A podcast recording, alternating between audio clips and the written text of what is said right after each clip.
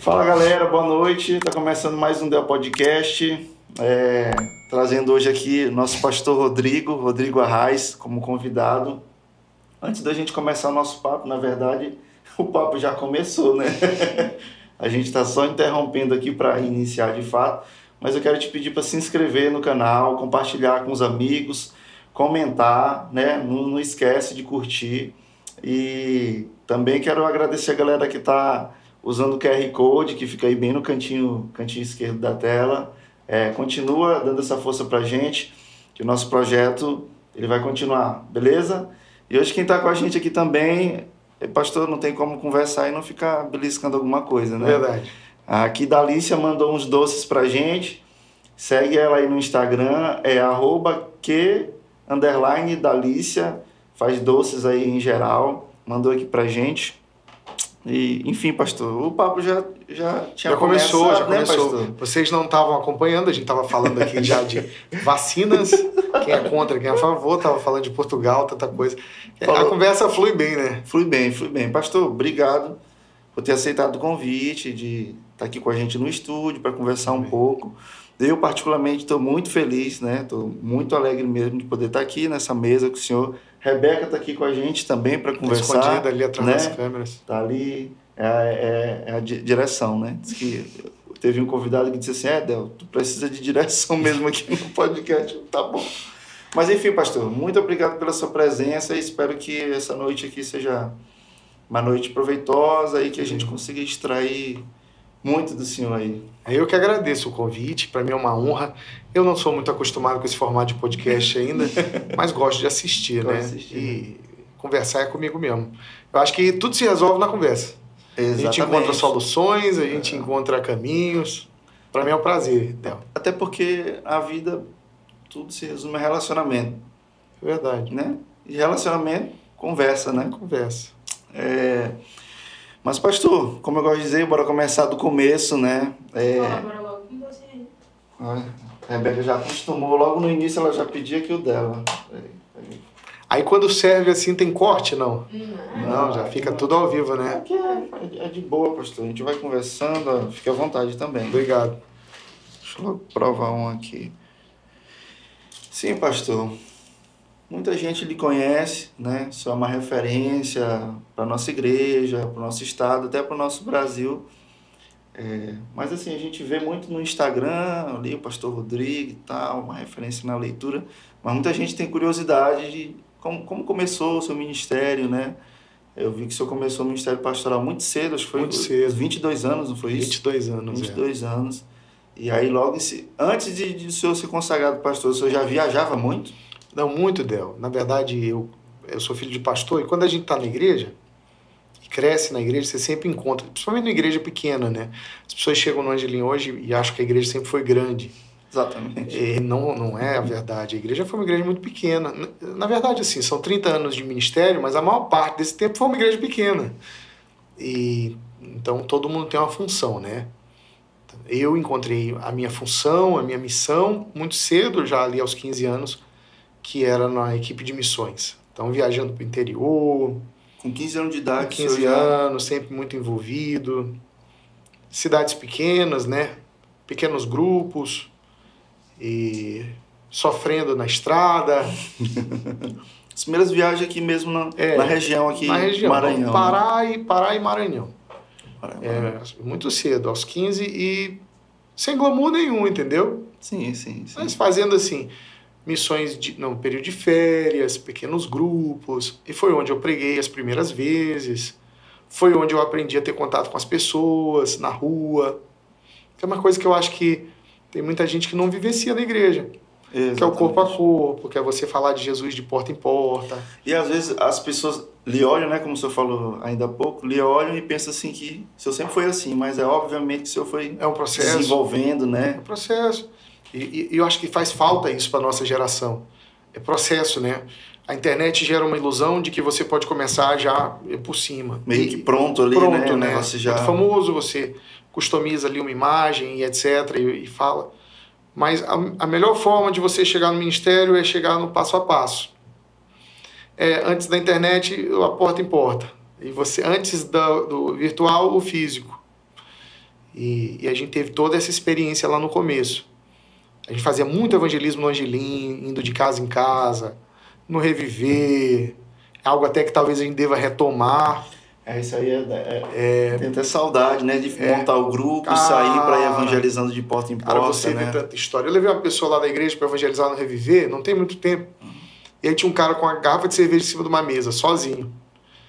E, e porque sempre, eu sempre fiz isso, então eu não tenho mais aquela vergonha, né? Sim, já, já tem um jeito já. Né? Tudo bom, boa noite, você se apresenta, olha, meu nome é Rodrigo, eu sou da igreja do Angelim, tudo bem e tal.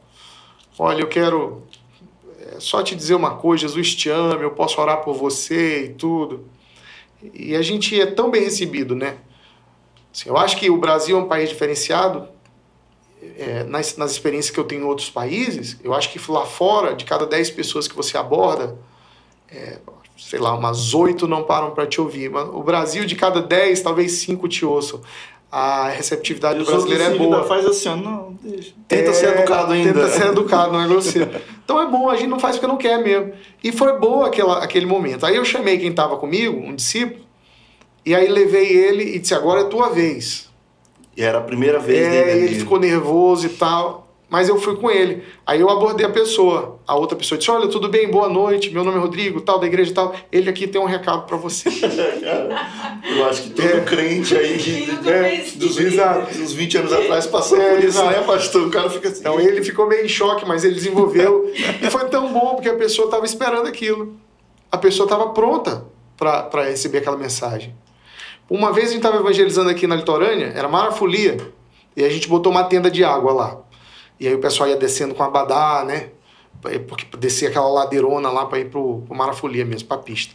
Eu me lembro de que um, um de nós, lá não fui eu, foi alguém que estava conosco, viu um cara vindo, olhou pro cara no meio da rua e disse assim: Esse não é teu lugar essa noite. Aí o cara disse: Eu sabia. Eu saí de casa sabendo Obrigado, essa é a mensagem de Deus. O cara deu a volta e foi embora. Meu Deus. Cara, eu vi isso acontecendo. Então, esse evangelismo de rua, desse estilo, foi a nossa escola. Aí, com 16 anos, já estava super envolvido. Era o momento que a igreja estava fazendo uma transição, tanto de uma igreja batista é, mais conservadora e tradicional, para uma igreja de avivamento, que foi a chegada do Danduque. Ah, antes a IBA ela era ela é Batista Nacional. junta de missões, né? Exato. Ela era Batista Nacional. Ah, Batista Nacional. Que era uma igreja renovada, é um segmento batista renovado, que veio de um avivamento aí no, no Brasil nos anos 70, né? Foi uma, uma divisão que aconteceu dentro dos batistas brasileiros, sim, que eram sim.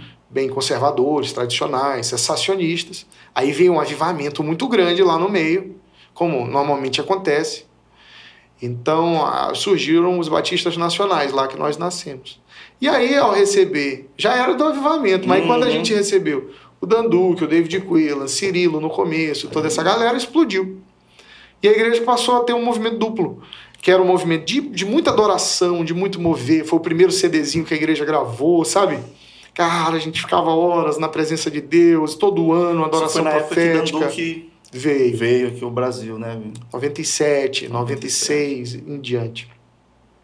Havia esse mover, e havia um mover paralelo, que era um mover de células. E então, assim, meu pai foi à Colômbia conhecer. Na verdade, ele foi à Coreia do a, Sul. Até então a igreja não era em não células. Tinha né? células. Não tinha célula. Era uma igreja batista organizada em ministérios, né? Ministério de jovens, Ministério de homens. Sim, sim, sim. E muito para dentro. Esse é o desafio da igreja. É ficar tão organizadinho e confortável que ela só vive para si. Só vive lá dentro das para quatro paredes. Né? dentro. Né? E a célula nos colocou para fora. Então, meu pai teve na Coreia, 97. Olha aí, foi ao mesmo tempo, né? A 97, Danduque estava aqui, 97 ele foi à Coreia. E aí ele voltou impactado com a visão de uma igreja de 700 mil membros, que é a igreja do... Ah, é essa famosa do igreja. Show. É, eu tive a oportunidade de conhecer essa igreja em 2010. Se eu não estou enganado, foi 2010. Eu fui com alguns cinco pastores daqui. Essa igreja ele voltou, ele voltou mexido, cara. Essa igreja mexe mesmo. É. Ela mexeu muito comigo. Se tu perguntar para Ribinha, um dia ele estiver aqui, ele vai te dizer foi muito bom para ele também a experiência lá. 700 mil membros. 754 mil membros. Mas, mas o tempo comporta, não comporta não, não tudo comporta. ao mesmo tempo, Ela é uma obviamente, igreja né? em células, né? E a história da igreja é belíssima. É uma igreja inspiradora, uma igreja que tocou não só a Coreia do Sul, mas o mundo, né? E Marco, o pastor acabou de estar com o Senhor ano, ano passado. É uma igreja sensacional. Então, em 97 ele voltou impactado. Aí foi aí o momento também que eu comecei a liderar a célula, né? Sim. E é tão bom, Del, quando você encontra as duas coisas. Quando você tem paixão por Jesus e você tem uma forma de extravasar a paixão de Jesus para fruto, para ganhar pessoas, cara, é bom demais. Ah, fica- Porque uma coisa alimenta a outra, entendeu? Muito ruim quando você estabelece método na igreja sem paixão. Sem paixão, sem fogo, né? É Sem- massacrante você dizer para pessoa que não ora, que não ama Jesus, que não está em avivamento, para ela liderar. É pesado, liderar é difícil. Uma coisa precisa da outra, Uma né? coisa pastor? precisa da outra. E também é infrutífero você ter um mover de adoração e paixão e xalalaias sem ter para onde extravasar isso. Porque aí fica só uma terapia coletiva de bem-estar. Então a gente tá orando, a gente tá ali, um, aí cai para trás, aí levanta, derruba o outro. E aí? Tem que transbordar, né? Tem que. Agora, essa foi a combinação explosiva da visitação do crescimento do Angelim e do nascimento aí do meu ministério nessa época. Talvez por isso foi tão cedo que eu fui ordenado, porque eu peguei essa onda. Então, 16, 17, 18 anos. Quando eu tinha já 22 anos, estava me preparando para casar, eu já estava liderando muita gente, viajando de forma extensiva, é, pregando, é, assim, no ministério. Ao mesmo tempo que eu estava fazendo faculdade, tudo paralelo, né? Ah, bem cedo, pastor, o senhor já, já tinha que organizar ali sua vida, que eram muitas frentes, né? Muitas frentes. Não é fácil até hoje não, mas assim, acaba que a gente vai acostumando, né? Porque eu nunca, nunca saiu do meu campo de visão abrir mão do ministério. Nunca, né, pastor? Não, porque uma vez eu fui pregar num lugar, aí, um lugar grande e tal, aí Carla me perguntou assim, Rodrigo, tu não fica nervoso e tal? Não, não é estranho? Eu disse pra ela, não, porque o ministério pra mim sempre foi tipo assim, peixinho nadando, passarinho voando, entendeu? Natural. Então, eu nunca tive o ministério como um peso, uma obrigação. Eu, eu vi um vídeo seu, acho que foi, onde senhor falava que senhor tinha muita convicção do seu ministério antes, Ah, an- 100%. an- antes de até de ser. Muita palavra profética, muita muito bem-estar. Eu tenho muito bem-estar no ministério. Eu, por exemplo, ah, vai pregar domingo à noite, vai pregar em qualquer lugar. Eu tenho muito bem-estar, eu me sinto bem Você fazendo isso. não, não sente peso, Não, nada, não, né? não, Poxa, que, que Eu me massa, sinto muito pastor. bem, eu me sinto muito feliz. Então, é, por isso que fazendo faculdade, fazendo outras coisas, como eu faço até hoje, eu acho que eu não me sinto tão sobrecarregado, porque essa parte da vida do ministério é, é claro que é uma responsabilidade, é claro que a gente cansa, a gente não é super-humano, Sim, sim, sim. mas é prazeroso e é natural. Quando há Então, prazer, né, você pastor? Fica consegue- mais é, fácil. exato, de- você consegue equilibrar, né? Entendi, entendi. E eu acho que se não fosse assim, eu já teria desistido. É. Já teria feito outra coisa. Eu, eu assemelho assim também com a questão do, do louvor, né? Da música. Da né? música, né? Eu, eu, desde os 12 anos de idade, assim, na verdade, não consigo me ver sem fazer isso, né? Acho que é isso, né, pastor? Quando a gente... Se imagina alguém disser pra ti assim, não, Del, tu não vai mais poder tocar e tal, não tem mais isso aqui. Tu vai procurar uma oportunidade de fazer, porque tu gosta, entendeu? Exatamente. Então é mais ou menos assim. Se alguém disser assim, vai descansar, não precisa pregar, não precisa liderar, eu vou ficar, mas estão tirando do que eu gosto. entendeu? Entendi. Eu, as outras coisas a gente foi fazendo, a faculdade, trabalho, as experiências profissionais que eu tive, é, porque a vida é dinâmica, a vida não pode parar, a gente não pode também se fechar dentro de uma caixinha, a gente tem que fazer outras coisas, É tudo é aprendizado, né? Até porque se a, gente, se a gente não experimentar, assim, não entendam errado, a gente experimentar algumas outras coisas da vida, né? Como você falou, você é formado em Direito, né? É, a gente não ficar naquela caixa ali É, e vivendo só naquela bolha, né? A gente É um ter outras experiências. Mas, pastor, aí ali os 22 anos sou consagrado ao ministério pastoral, E aí como foi? Começou as viagens? O senhor já viajou para quantos países mais ou menos? Assim? Ah, um monte, cara. Não sei nem a conta. Mas essa coisa de viagem na minha vida começou aos 15, né? Ah, aos aos 15 anos, 15, é. né? Aos 15 Como anos eu morei quase três meses no Canadá. E com, uma, com, com a minha tia lá, madrinha do meu batismo eu, eu não católico. sabia que o senhor É. passou um período no Canadá. Eu passei as, as férias de verão no Canadá. E aí meu inglês já voltou muito melhor. E aí eu perdi o medo, porque imagina, eu fui 15 anos sozinho pro Canadá, três meses eu fui peguei um avião aqui, Guarulhos, JFK em Nova York, Toronto, e quase três meses lá, solto. Solto no mundo. Minha tia trabalhava às 5 horas da manhã. E Aí tava eu, meus dois meu- meus primos que moravam lá, um primo meu daqui de São Luís que tava lá, ele tava em Rochester, estado de Nova York, e foi pro Canadá para ficar com a gente, quatro primos. Aí a gente, e aí hoje, o que, que a gente vai fazer, né? Pegava- to- todos crentes. Que crente nada, cara. Ninguém era crente nada, ninguém era crente. Agora, pastor, isso me, me, Ninguém me, acredita. me Mas traz assim- uma coisa assim. Era muita convicção do que o senhor tinha para sua vida, porque... Mas não, mas assim, ó, eu vou te falar um negócio, eu vou te falar um negócio de boa. Não, de boa. A gente foi lá três meses, cara, e eu era um adolescente de 15 anos e tava com meus primos, mas a gente não teve, nesse período, assim, nenhum impulso de fazer loucura. Não teve. Eu, mas não tinha nem ideia de fazer. Assim, disse, cara, vamos sair para beber. Isso não passou pela nossa cabeça, acredita? Minha Graças tia acordava de manhã, minha tia acordava de manhã, ia trabalhar em Toronto, downtown, e aí ela me deixava um celular na época, que ela sempre dizia que confiava muito em mim. E a gente pegava as bicicletas, ia pro metrô, ia lá, tinha um shopping muito grande lá na cidade onde a gente estava, chamava Square One. Aí ficava lá no shopping o dia inteiro. Ou então ia pro centro de Toronto. Toronto tem um dos maiores shopping centers do mundo, chama Eaton Center, gigantesco. A gente ia pro Eaton Center, bater pé, tudo seguro. A gente ia comer, tomar sorvete, comer, jogar videogame. Tinha uma pista de kart, ia andar de kart. Mas o intuito da viagem foi só passar férias, conhecer. Férias de verão, é, porque eles estavam de- lá, o, o ano letivo termina no meio, né? Uhum. E aí eles, porque é um país muito frio, então eles estudam no inverno, que é dezembro, janeiro, aí tem colégio normal. E aí eles aproveitam o período que o sol tá bom para dar férias para as crianças, para poder brincar. Mas o fato é que essa experiência lhe ajudou muito no seu ministério, né, pastor? Cara, não só no ministério, como pessoa, eu acho que todo mundo devia ter uma experiência dessa, Del. Me- me- por exemplo, quando eu voltei, eu fui de um cara, voltei outro. Eu voltei menos tímido. Eu voltei mais pronto a resolver problemas sozinho. Eu voltei sem medo de gente. Porque você tem uma síndrome do interior, uma síndrome da província. Você acha, você está dentro de uma bolha e você sabe aquela pessoa que sai da cidade pequena para a cidade grande, você fica com medo de todo mundo. Então a gente precisa quebrar isso, e só quebra saindo. É, Essas experiências externas, né? São ela- elas maravilhosas, acrescentam demais na, maravilhosas. na Outra coisa. Você ganha uma boa, uma boa ambição. Você, porque assim, e tá aqui um, um segredo da vida. Tudo na vida é perspectiva e interpretação.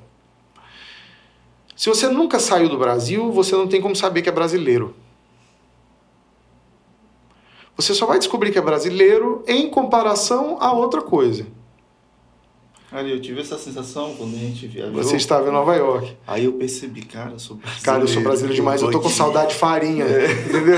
Cara, eu sou muito É brasileiro. verdade, pastor. Então, tipo assim, tem um monte de gente em São Luís que acha que é branco, que acha que é nórdico. Tem até nazista brasileiro, que é a maior estupidez que há é um nazista brasileiro, um pardo nazista. Aí sai do Brasil e descobre que não é branco. Sim. Descobre que não é de euro- verdade. Descobre que não é europeu, descobre que é brasileiro. Porque ele ganhou o quê? Perspectiva. Perspectiva. Ele de repente viu, cara, o mundo é maior. O mundo é grande. Olha o tanto de gente diferente. Olha o tanto de possibilidades que há no mundo. É, Aí você é devolvido para sua realidade com uma boa ambição. Minha tia dizia demais lá no Canadá. Ela chamou meu primo e disse assim: Olha, vocês vão voltar para São Luís. Eu conheço a cabeça de muita gente lá. Vocês não vão engravidar uma menina lá. Vocês não vão estragar a vida de vocês. Vocês não vão, sabe, abandonar estudo. Eu quero que vocês voltem sabendo a vida é grande, a vida pode ser melhor, há muita coisa a ser feita, há muita coisa a ser criada. Então, foi fundamental para mim, definidora a Pra experiência. vida, de um modo geral, Pra né, pastor? Voltei um cara, outra pessoa. E a partir daí perdi o medo. Hoje eu vou para qualquer lugar. Teu amigo aqui já teve em cada canto do mundo que tu nem imagina. Eu, o senhor já foi em alguns países bem mesmo. Bem complicado. Qual é, pastor? Uma, um, uma viagem sua assim que foi bem bem desafiadora, para não dizer difícil. Olha, eu já assim, eu já tive em vários países, eu conheci a Europa quase toda, Estados Unidos, o Canadá, a América Central, vários países, a América do Sul praticamente toda. Já tive cinco vezes na Ásia. Eu sou encantado pela Ásia. Porque você tem uma experiência é, alienígena na Ásia. Né? Explique um pouco mais essa experiência. Você sai completamente do seu, seu mundo, né? É aquela coisa de você olhar uma placa e não reconhecer o caractere. Ah, entendi. Quando você está nos Estados Unidos, você vê uma é. placa, mas tá lá, né? Starbucks, você não uhum. sabe o que significa, você reconhece um A, um B, um sim, S. Sim, sim, sim. Na Ásia, nem isso. Foi a, difícil. A né? comida é completamente diferente. Eu acho bom, eu acho, eu, assim, não é, para mim não é uma experiência difícil, é uma experiência curiosa, e eu acho legal. De dificuldade, a, a, acho que é o choque cultural que eu, maior que eu tive foi na Índia. A Índia é realmente um lugar que me, é que me surpreendeu, foi um lugar que me surpreendeu. Nós passamos quase 15, quase 15 dias lá, e numa viagem de 20 dias, onde nós fomos para a Inglaterra, depois para a Índia e depois para a Tailândia, mas a Índia foi muito bruto. Nossa, a gente chegou, a gente fez quatro cidades na Índia. A gente fez Mumbai. E, cara, chegamos lá, é, num aeroporto gigantesco e vazio, né? Assim, aqueles gigantescos halls, assim, imensos, quase ninguém andando. Achei super estranho aquilo.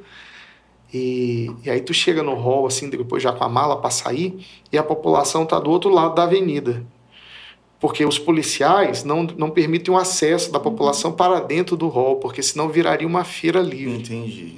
Que a densidade demográfica da Índia, assim, o acúmulo de gente nas ruas é um negócio de outro mundo, cara. Para você ter uma ideia, a Índia ela tem a metade do território brasileiro. Então você pega o Brasil, você pega metade desse território. O Brasil tem esse território dobrado com 220 milhões de habitantes. Aí você corta metade do território e põe 1,2 bilhões. Cara, é um negócio insano. Você só tem noção e você chega lá. Quando Rebeca tu... já foi lá, né? É, não, de metrô eu não tive essa coragem, não. Tu tava em Nova Delhi, Rebeca? É, morei Delhi, né? Lá. Pois é. Eu fiz Mumbai, Pune. E é bagunçado, é? Você é, Cara, tá doido. Eu fiz, ó. Mumbai, Pune, Nova Delhi, Agra, que a gente foi conhecer lá o, o Taj Mahal, e fomos para Guarati. o pastor André Neves esteve aqui, estava comigo nessa viagem. Ele, ah, foi essa viagem é, que ele foi. Ele estava comigo, cara. Assim, a gente chegou a Guarati, tem um missionário lá muito legal. Eu tô com um convite para retornar, inclusive está aqui estendido o convite para vocês. Obrigado. Nós estamos com o desafio de fazer o primeiro congresso de jovens é, lá no nordeste da Índia, nas montanhas. Mas como é, pastor, a pregação do evangelho lá é, é livre ou não? É, é, depende de onde você tá. Porque a Índia, a gente tem a impressão assim como a China, que é só um povo, né? Isso. Mas não é só um povo. Você fala do indiano, mas não, não há essa figura do indiano, um povo. Eles são vários povos. Tem, cada região, às vezes, tem outros povos, tem os Sikhs, tem no Punjab, tem todo mundo diferente. Tem seus dialetos, entendeu? Então, assim, tem vila que se tu chegar pregando o evangelho, tu vai ser apedrejado. É se os caras queimam a casa do missionário para expulsar ele. Tem áreas que são muçulmanas. Tá muito complicado você chegar uhum. lá. E o cara vai investigar o que, que você vai fazer. Uhum. Grandes centros urbanos, o desafio é outro. Você vai montar a sua igrejinha ali e tal, você vai começar a evangelizar. Só que é um desafio brutal você apresentar o Deus único para uma cultura que tem centenas de deuses. Sim, sim, Eles até te ouvem e adotam. Eles dizem assim: não, me dá uma cruz aí. Eu vou botar ela lá na minha estante com centenas dos outros ah, lá. Já é cultural deles é... assim ainda na igreja que eu visitei durante esse período, o pastor, que era casado com uma brasileira, mas ele era indiano, ele me relatou que tinha muita briga de casta dentro da igreja, Tem. de cristãos convertidos. Mas eles brigavam por casta. O, o, o, esqueci o nome da casta alta. Não queria sentar junto Brahmani, com o Dalit. Brahmani. O Brahma ele não queria Brahmani. sentar junto com o Dalit. Não, ele não quer mesmo. Dentro da igreja. E, e a razão, essa coisa da casta lá, é a razão pela qual o país não, não implodiu ainda. Eu estava andando na Índia, Tipo assim, Mumbai tem a maior favela do mundo. Madel, cara, assim, se tu pega um cara desse e joga aqui numa favela aqui de São Luís, ele vai dar graças a Deus, tu tá entendendo? é um upgrade, entendeu? É um upgrade para ele. Muita pobreza, muito esgoto, muito lixo, muito, muito lixo, né? rato, né? muito sofrimento. Gente nua na rua, tomando Meu banho Deus. no meio da rua. Cara, shopping center, os caras armados, o pobre não entra, entendeu? Não tem dessa. Ah, lá é nas, pobre nas entra. regiões elitizadas, o pobre, não, entra, entra em shopping, mas o pobre está na calçada. Você não foge da pobreza em lugar nenhum na Índia. Ela te cerca. E a sujeira é muito grande. Então, São Luís é uma cidade limpa. Nessas horas a gente vê que o, o Brasil tá, a gente está bem com relação ao é, evangelho, né? É. Está avançando. Tá avançando. Por causa da nossa cultura, né? Nós fomos é, colonizados pelos portugueses. Então, querendo ou não, nós estamos ali dentro, né? Da, da, do mesmo grupo. Mas, assim, a Índia é um desafio. Eu lembro de ir para uma célula e o irmão foi nos buscar. E aí eu fui eu e André. E, e, a gente não conhecia o irmão, né? E eles falam inglês lá, porque foram colonizados pelos britânicos. Mas é um inglês misturado. Ixi, cara, um inglês difícil, cara. É e eu não consegui entender direito o irmão.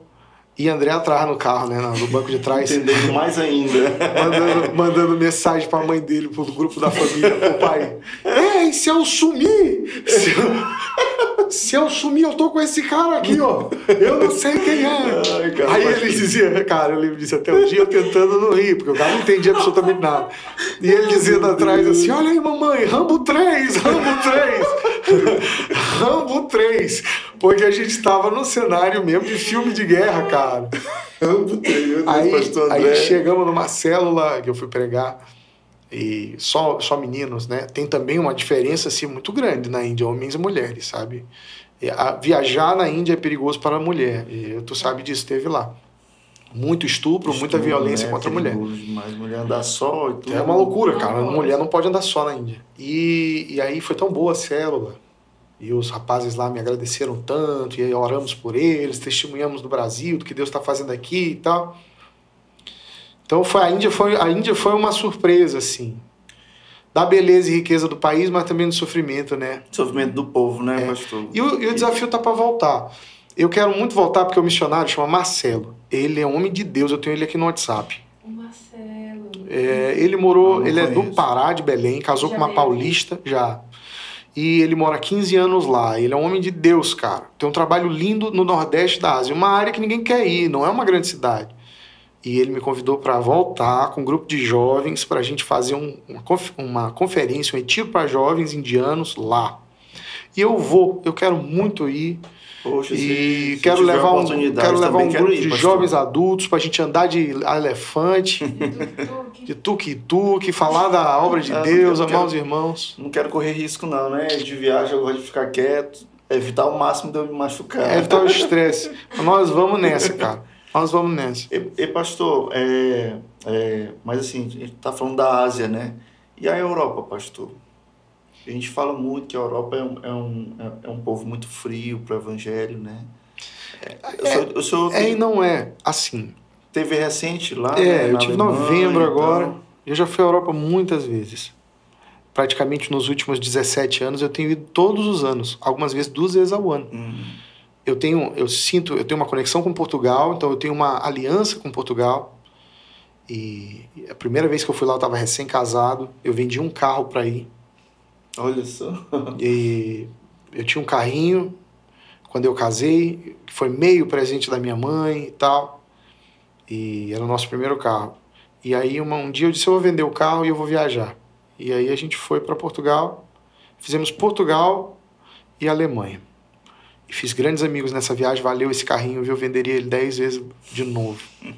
Foi todo o gasto nessa viagem missionária. Desde então nunca parei de ir.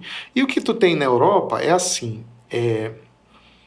são realidades individuais de país para país que trabalham ali com a cultura e uma realidade macro. A realidade macro é a seguinte: a Europa é pós-cristã. A Europa vive hoje uma realidade de secularização. Secularização é o rompimento da mentalidade religiosa, do vínculo religioso das pessoas. É triste perceber na Europa que igrejas são vendidas. Então, assim, as pessoas ficam esperando, às vezes, na comunidade, a igreja fechar as portas, ou para o muçulmano comprar fazer uma mesquita, ou para o empresário comprar fazer um clube, sabe? Ou alguém comprar fazer uma cafeteria. Virar qualquer empreendimento, qualquer Porque as igrejas fecham, fecham assim, eu explico. Aquela igreja construiu-se séculos atrás, havia uma comunidade viva ali, envelheceu, não alcançou os jovens. Os velhinhos estão muito velhinhos, não tem nenhum pastor que queira assumir. E o dinheiro que eles levantam não cobre o custo de manutenção. Vende-se É a igreja. É isso que acontece. Isso acontece muito na Inglaterra, muito na Alemanha. Isso aí é comum, cara. Mas, pastor, na Alemanha eu sei que é cobrado imposto para quem se declara cristão. Isso não atrapalha muito a, a, a, profi, a profissão de fé irmãos? É, eu, Ou a obra, né? De, de- de- é tal- porque ninguém talvez. quer pagar esse imposto. É, talvez. A Alemanha tem vários, vários, várias realidades. Tem os luteranos, históricos, tem algumas igrejas lá em avivamento. Eu conheci a grande igreja alemã. Eu tive com o Luciano Subirá lá anos e anos atrás. A maior igreja alemã chama Gospel Forum, ela fica em Stuttgart. O pastor chama Peter Weins. Conheci ele e conheci o filho dele em duas oportunidades. O filho dele é um homem de Deus, é um menino que está incendiando a Alemanha, chama Marcus Weins. Eu tive com ele na Malásia. Esse cara é o filho do pastor, menino de Deus. Eles fazem uma vigília em Stuttgart, é, ou em Munique, não es- esqueci agora, chama Holy Ghost Night, Noite do Espírito Santo, na Arena Porsche. E, cara, é uma noite inteira de oração e avivamento.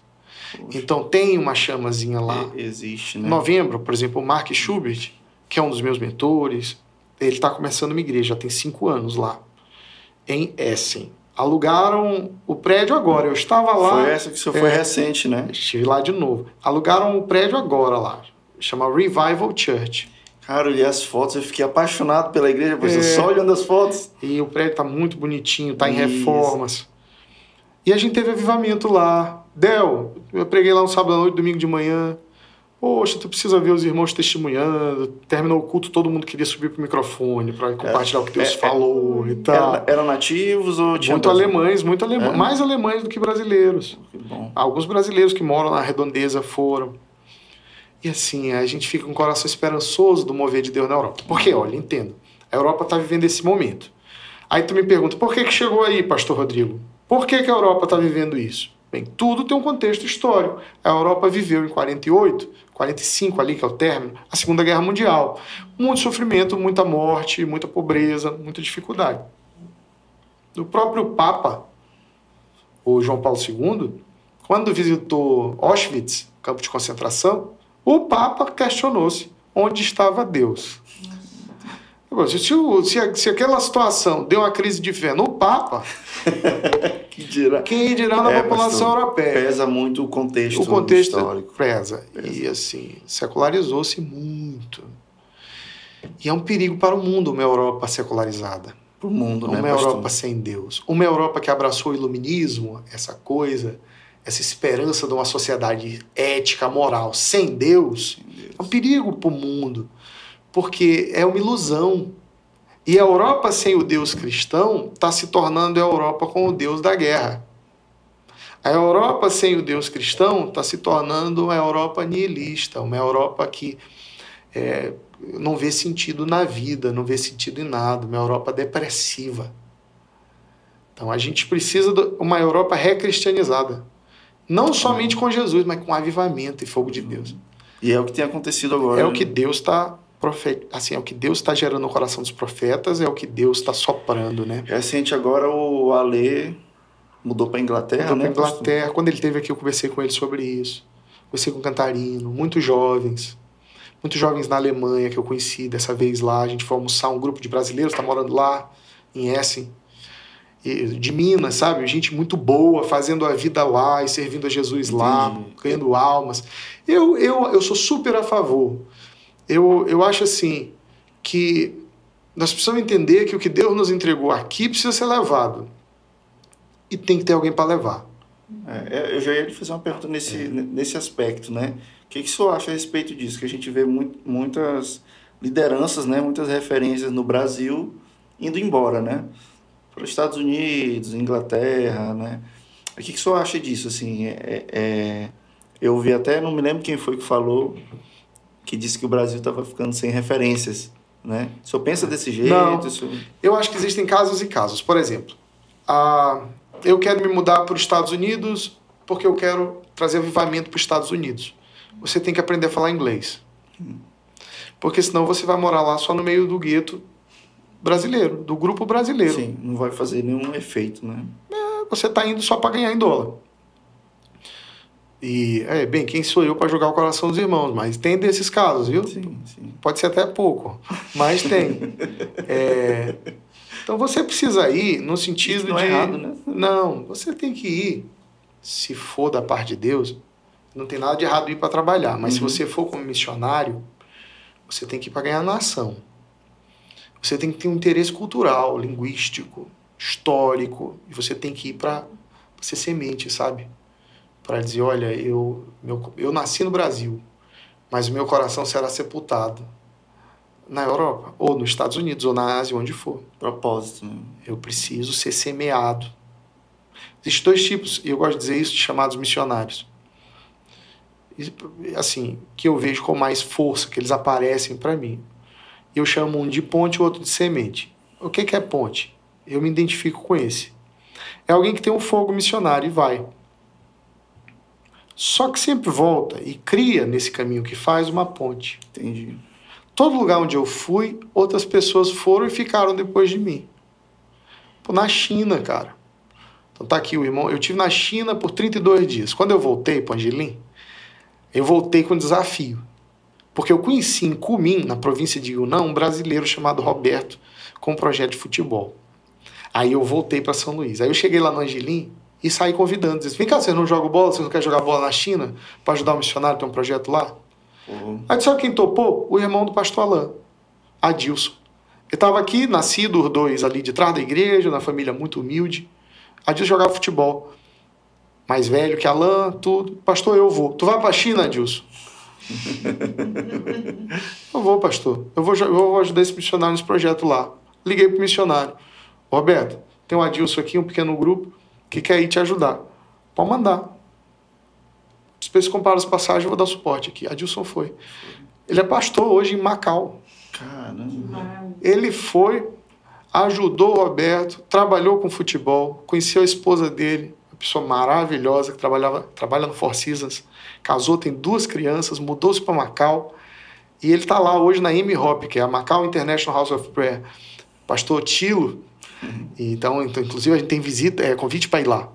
Então assim, cara, olha aí, eu tive lá e voltei, mas Adilson foi e foi semeado E ficou, né? que é o segundo tipo de chamado missionário. Algumas Ponte pessoas e- semente. E semente. Algumas pessoas serão semeadas. Quem tem, quem é como ponte, como eu que vai, mas volta, não pode deixar de ir. Porque senão os canais não serão construídos. As conexões não serão feitas. O jump, né? Precisa O acontecer. jump né? precisa acontecer. Precisa. Alguém tem que desbravar. Alguém tem que dizer: o que, que custa? Vamos. Vamos Alguém tem que conhecer. ir lá, pegar o cabo, É. puxar e conectar aqui. Vamos conhecer sem garantias, mas vamos lá conhecer.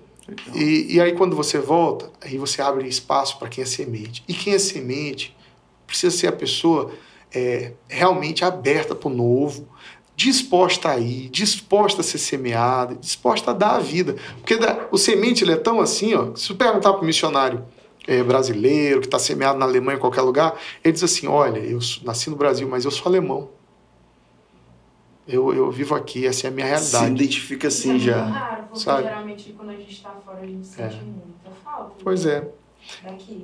E, e- e eu acho que quem tem esse tipo de chamado missionário acaba vencendo essa falta e abraçando realmente o país para onde Deus o, o semeou. E a Bíblia diz: se a semente caindo na terra não morrer, não gera fruto. Mas se morrer, gera muito fruto. Essa é a loucura do missionário. É a quem, é quem quer o barco e diz assim: é Portugal, é Alemanha, é seja onde for. E aí não está em jogo uma questão financeira, nem de bem-estar, porque você vai sofrer. Se você mudar para Mônaco, tu vai sofrer, entendeu? Não é só financeiro e nem de bem-estar, nem de primeiro mundo ou segundo mundo, Mas é Que de acaba tendo um julgamento. ah, Então é um julgamento burro. É um julgamento burro. Porque, tipo assim, o que, onde é mais fácil desenvolver ministério? Em Londres ou em Moçambique? Ou em, é, sei lá, um outro lugar de maior necessidade financeira? Eu acho que nesses lugares de maior necessidade, né, pastor? Não, Não? de maneira nenhuma. Olha, eu tenho, por exemplo, Que eu vi mais assim, porque onde há muito sofrimento, Nós pessoas... confundimos o evangelho com a ação social. A maior necessidade do homem não é comida. Ela é uma necessidade. Mas não adianta nada você dar comida e alimentar ali o estômago se você não apresenta o evangelho de Deus. O evangelho de Deus que Jesus veio e morreu por nós para nos salvar. Aí, por exemplo, você chega na, na África, ou na Índia, que seja, um país de grande dificuldade financeira, como o Brasil. Você é um missionário, né?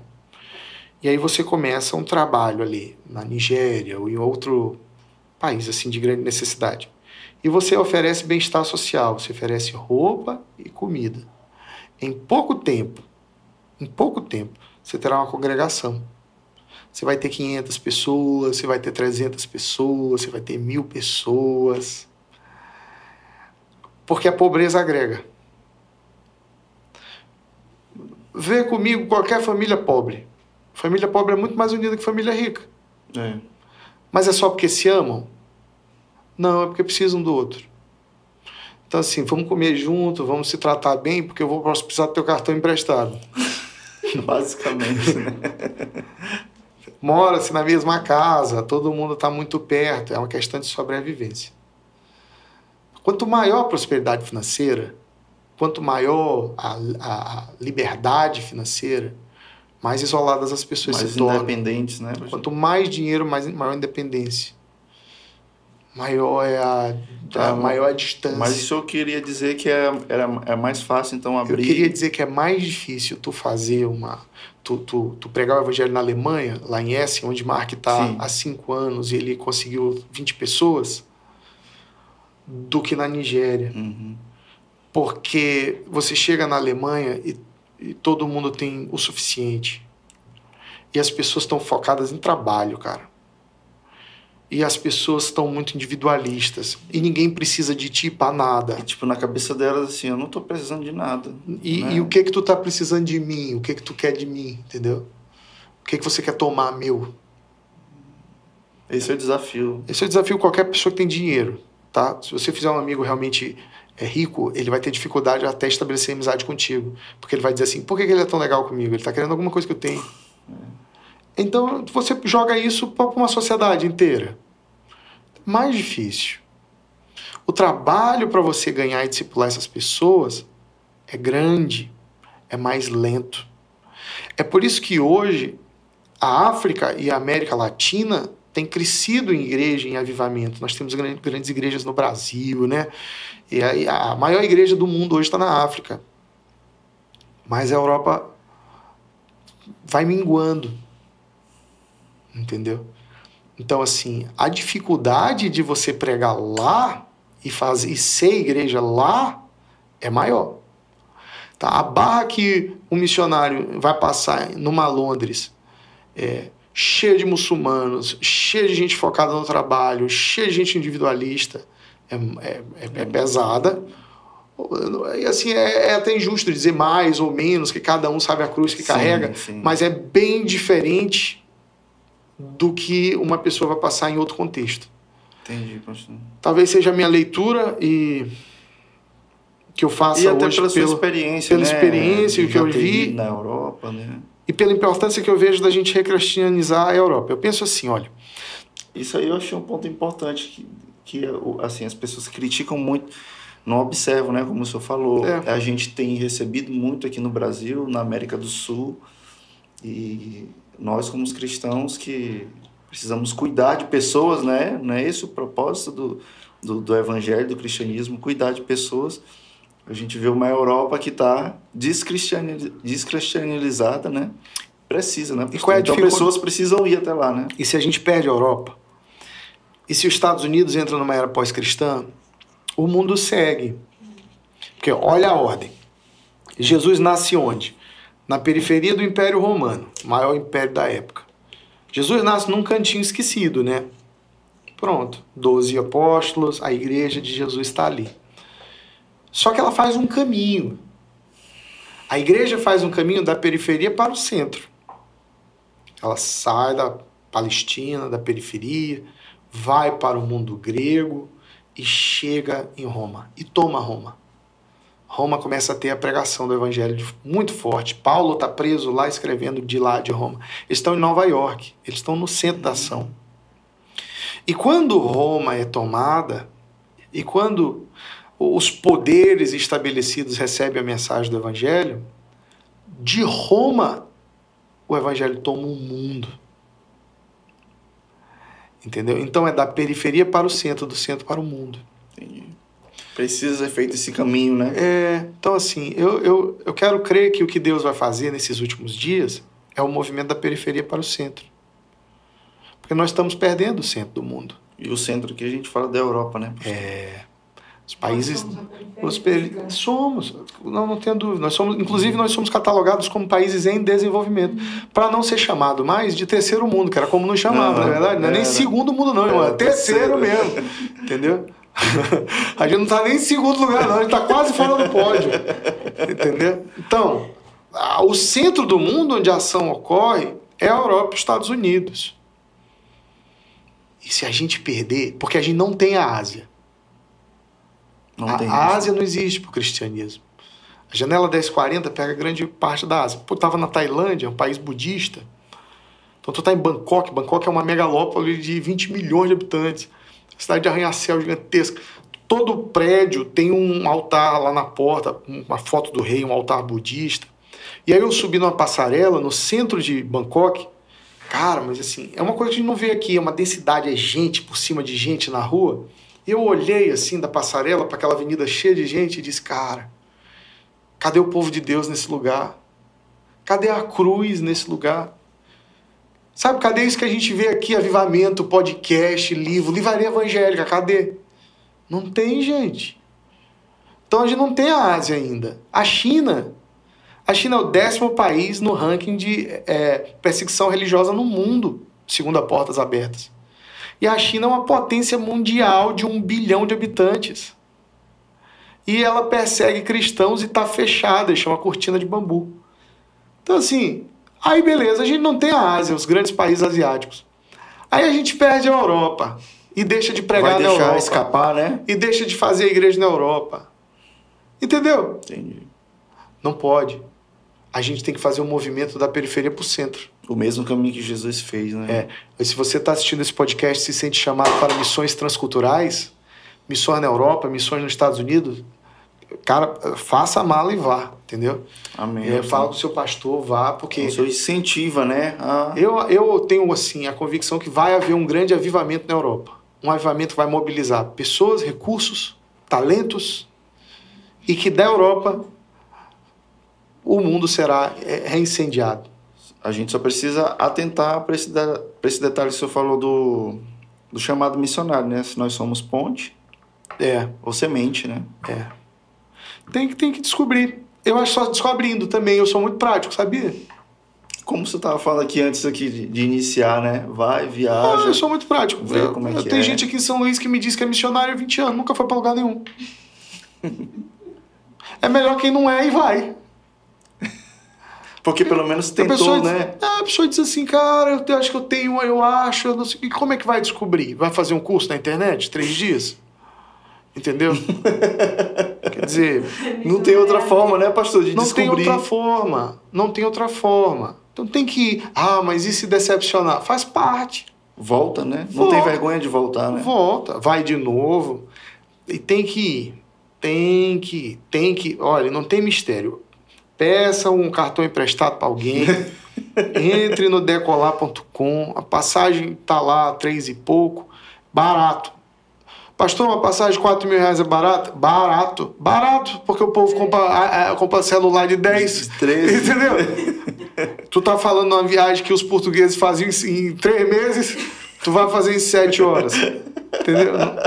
Num tubo voador. Pra mim é barato. E é ida e, ida e volta, entendeu? Ainda tem lanche.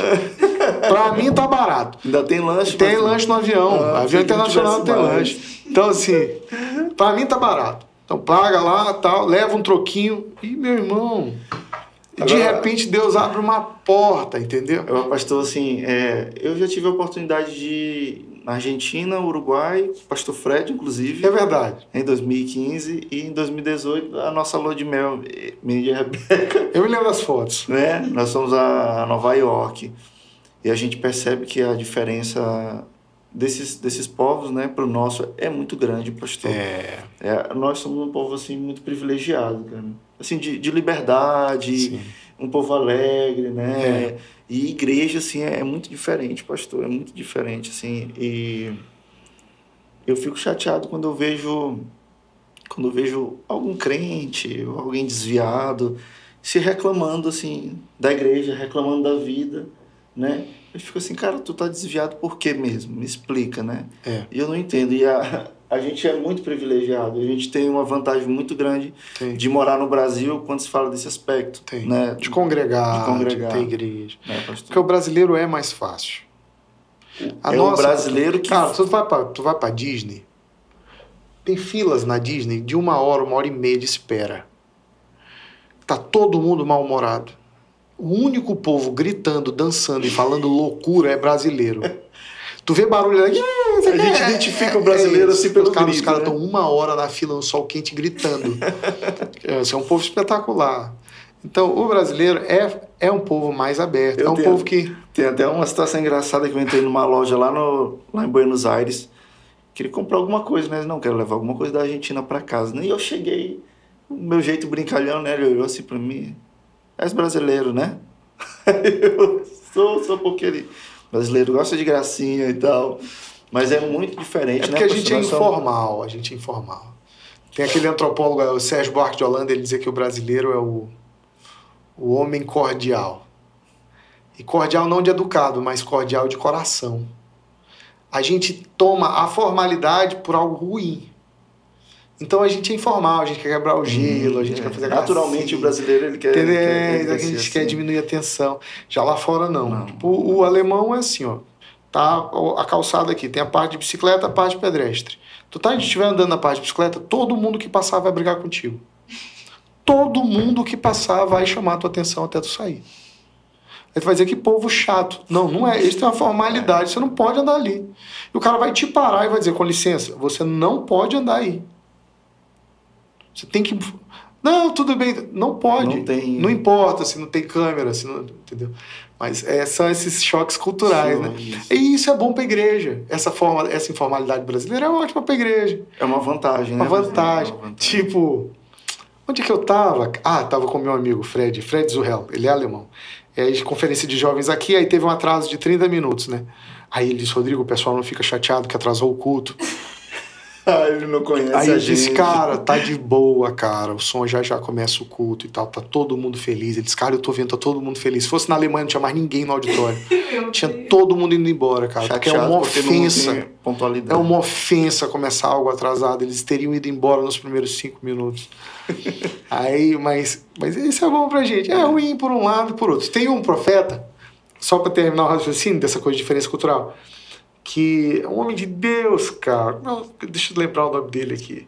Que ele tem uma, uma frase, né, que é fogo organizado. Ele diz que a gente. Ele mora nos Estados Unidos, ele diz que os, o brasileiro tem o fogo e o americano é uma organização. e um precisa do outro. Ele disse assim que o avivamento do futuro é o avivamento do fogo organizado. Esse fogo vai tocar nações. Ele tem, a gente precisa do fogo do brasileiro e da organização dos europeus e americanos. Aí dá certo, deu entendeu? certo. Ah, falando nisso, pastor, o senhor tem, o senhor tem muitos amigos também nos Estados Unidos, né? Alguns ministros já vieram até aqui Sim. na nossa igreja, na IBA, né? O Jeremy Bowser. Pausa. Pausa tá morando na França, cara. Foi É? outro cara que vendeu a casinha, vendeu tudo, foi pro interior da França. Tá morando em Brest com a esposa, dois filhos de adolescentes. Tá mais quieto? Tá Não, mais... tá desenvolvendo o ministério, viajando a Europa inteira. Ah, com essa palavra. Deus falou com ele que a próxima fronteira de avivamento é a Europa. E ele não tá em Paris, ele tá em Brest. Tu tá percebendo que parece que tá todo mundo Ele tá- olhando pra Europa, né, Ele pastor? tá em Brest, ele tá em Brest. Eu não sei por quanto tempo Aham. e eu não sei quais são os planos dele. Eu estive com ele agora em novembro, mas ele tá lá, homem de Deus, um cara sensacional.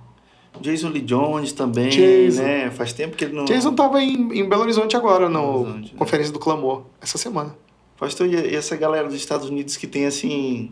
Parece que tem, ocorre, assim, um, um sangue também brasileiro neles, né? É. Começou ali, não sei se foi com o Dan Duque, né? Mas eu acho que Foi. essa conexão de, de- do- dos americanos com, com, com aqui com o Maranhão, com a IBA, foi através do Dan Duque, né? 97. É, 97, ele veio, trouxe.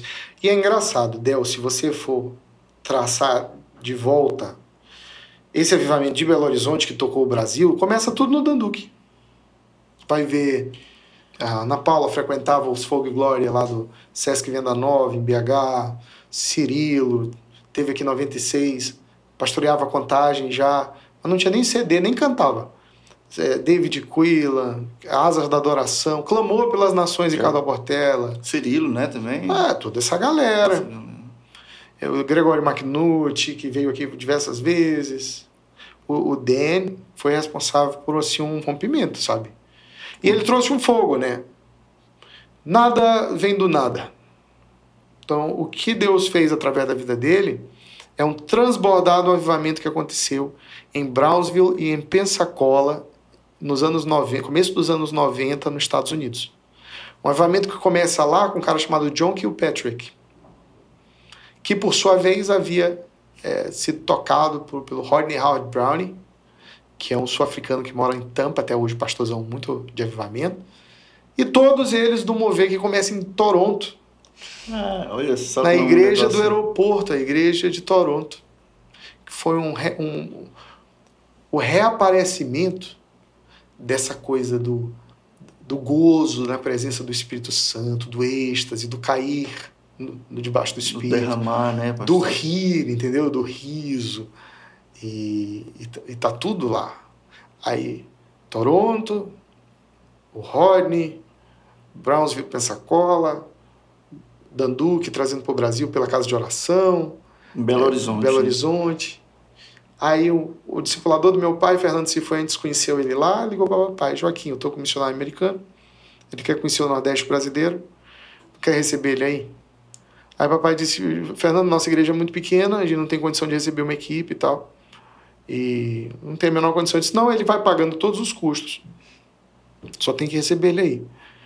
E a igreja era tão pequena, Del, que a gente fez um palco ali na na esquina, onde hoje é a entrada do, do Apiscão, ali o pátio, Aham. o palcozinho era ali, ó, bem na rua, e fechamos as duas ruas. Então as cadeiras de madeira ficaram na rua.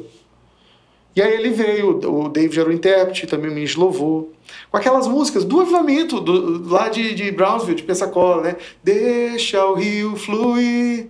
Meu Que era, Deus, sabe, cara. que era Kevin, é, Kent Henry, Kevin Prosh. E, e, e essa é a história. Essa é a história, né? E a pastor? nossa conexão com esses irmãos americanos começa aí, né? E até hoje, né, pastor? até hoje.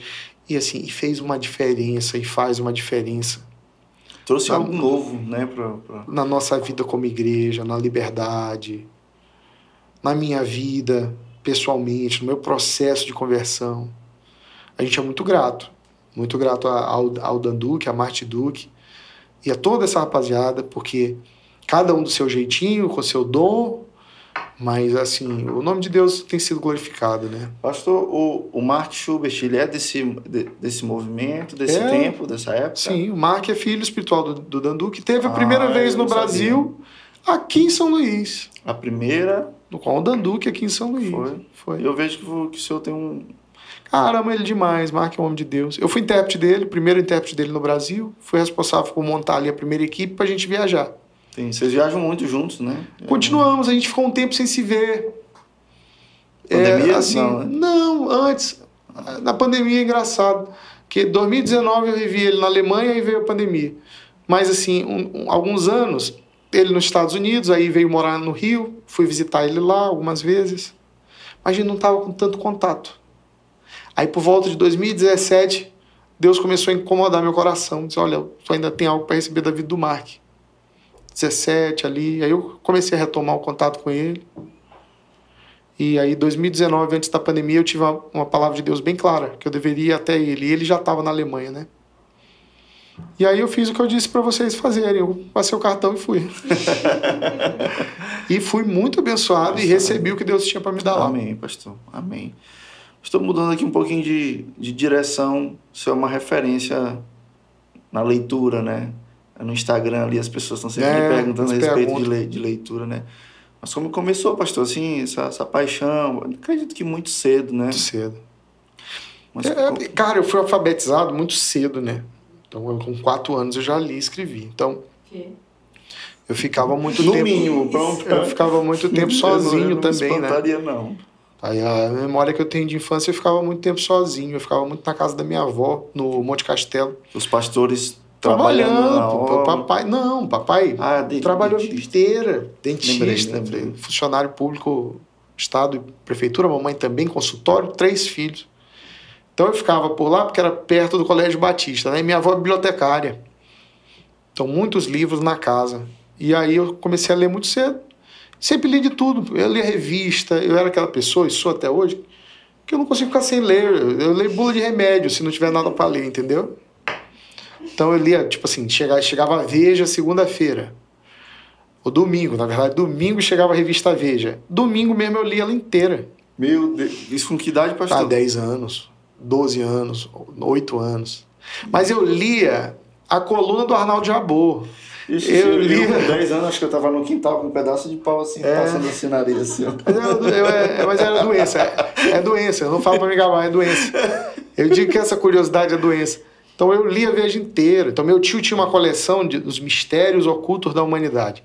Aí era chegavam os, os, os as, as, títulos, né, mês a mês. Cara, eu li aquilo inteiro. E aí e assim, como eu lia os livros da casa, eu li clássicos muito cedo. Então eu, eu li, por exemplo, Germinal de Emile Zola muito cedo. Eu li Balzac, eu li é, uh, Cervantes, Don Quixote. Eu li, cara, isso era a minha leitura. Mas eu era um garoto introspectivo. Porque eu ficava muito tempo sozinho. Então você encontrou na e leitura aqui, ali é, um. E aqui tem que se fazer a diferença entre timidez e introspecção. Tá. O fato de eu ser uma pessoa mais introspectiva, até hoje, e ser muito mais naquela época, não queria dizer que eu era tímido, porque eu nunca fui tímido. Só mais. Mais quieto. Reservado. Então, o que eu fazia? Eu ia pro colégio, eu tinha meus amigos e tudo, mas eu ia na biblioteca. Aí eu sempre voltava do colégio com um livro. Então eu tava direto com a bibliotecária, cara. Eu tenho memória na biblioteca do Colégio Batista. Se tu me deixa soltar lá hoje, eu sei onde é. Entendeu? Então eu pegava os livros e tal. E, e a coisa legal da leitura é que é uma leitura encruzilhada. Um livro te leva para outro livro. Um bom autor é quem te apresenta outros bons autores.